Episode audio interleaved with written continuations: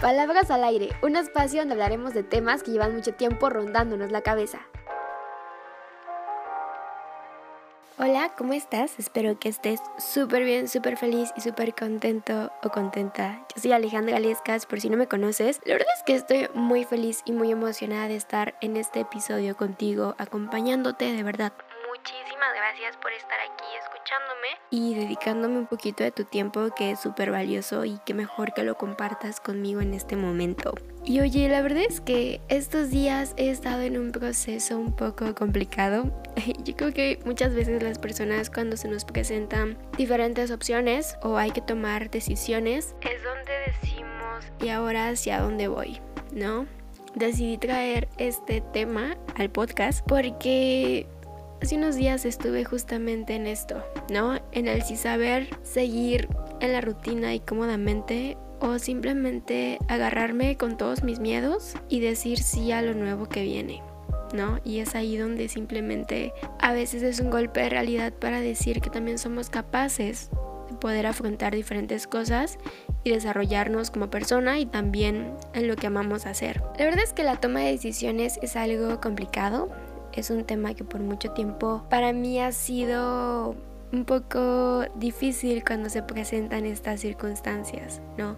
Si a veces es difícil saber de qué sabor quieres el helado, imagínate decidirte por una opción que a lo mejor va a cambiar las cosas, a lo mejor no sabes hacia dónde te va a llevar.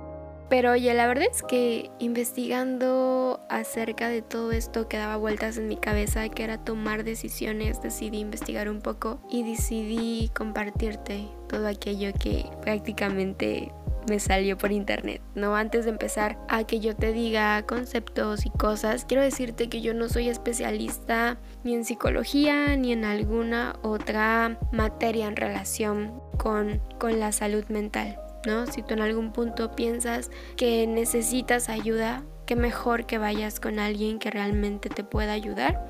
O si no, mientras también ahorras un poquito o te decides en ir, pues investiga y, trata de, de, hacer algo para que te sientas un poco mejor. Obviamente no creas todo lo que lees, sino viene de alguien que realmente sepa del tema, ¿no? Y oye, a ver, quiero que empecemos hablando de qué es la toma de decisiones. En todos los portales que encontré en internet decía que es un proceso en el cual las personas atravesamos cuando debemos elegir entre distintas opciones y que obviamente todos los días estamos expuestos a diferentes decisiones, obviamente unas más grandes que las otras y es ahí cuando realmente algo nos hace pensar con respecto a este tema. Pero, ¿qué podemos hacer para tomar una buena decisión? Y bueno, existe dentro de todo un proceso para tomar una buena decisión que es definir el problema, que es hacer como un análisis acerca de la situación a la cual nos estamos enfrentando. También podemos detectar algunas alternativas posibles como Mm, definiciones y reconocimiento de algunas acciones en las cuales podemos vernos envueltos para poder tomar la decisión.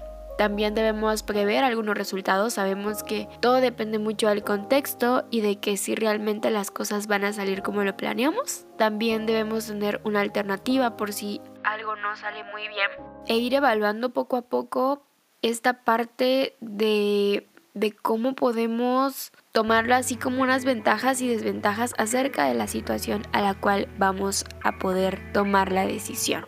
¿No? Creo que algunas cosas para poder enfrentarte a la toma de decisiones es que confíes en tus instintos. Confíes en tus instintos. A veces el que no, ¿cómo decirlo? Como el que no viviremos hacia ese lado también es una señal, entonces hay que estar muy alerta con respecto a eso. Hay que conocernos a nosotros mismos también de cómo podemos ir desarrollándonos si es que esa decisión es para nosotros. También toma muy en cuenta tus emociones. Si crees que a lo mejor algo no va a hacer que te sientas bien, también es considerable que lo evalúes identificar también algunos riesgos, si a lo mejor si es algo que atenta contra tu integridad o simplemente las red flags, como se dicen ahora, están presentes, también es posible que las mires, que no las dejes pasar, ¿no? Y sobre todo también tienes que reconocer tus límites, empezar a ver si esa decisión va a ser lo mejor para ti y también tener un poco de empatía. ¿No? Con tu entorno y con lo más importante, contigo mismo, en cómo a lo mejor tomar la decisión te puede llevar hacia un lado que a lo mejor es bueno, pero también a lo mejor las cosas no salen como tú piensas, ¿no? Y es ahí también donde aprendemos todos los días. Como te decía, hace unos días yo estuve como en este proceso de poder tomar una decisión y recurrí a algunos amigos para que me ayudaran un poco y todos me decían esto, no es que realmente a ti no te preocupa eso de lo que te estás quejando, sino que realmente es otra cosa, pero debes intentarlo si tú quieres y crees que vas a poder con todo. ¿No? Y eso también te lo digo a ti, o sea, si tú en algún punto estás de que quieres tomar una decisión pero no te animas, es mejor que te arriesgues y que lo intentes a que te quedes con la duda.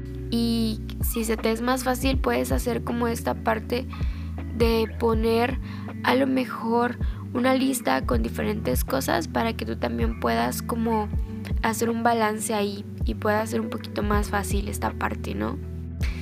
Pero bueno, realmente espero que toda esta información te haya servido, que este episodio te haya gustado mucho como a mí grabarlo y síguete cuidando porque la pandemia por COVID-19 aún no termina. Te mando un abrazo enorme, enorme, enorme y recuerda intentar las cosas y no quedarte con la duda. Yo soy Alejandra Lescas y te veo en el próximo episodio de este podcast hecho especialmente para ti.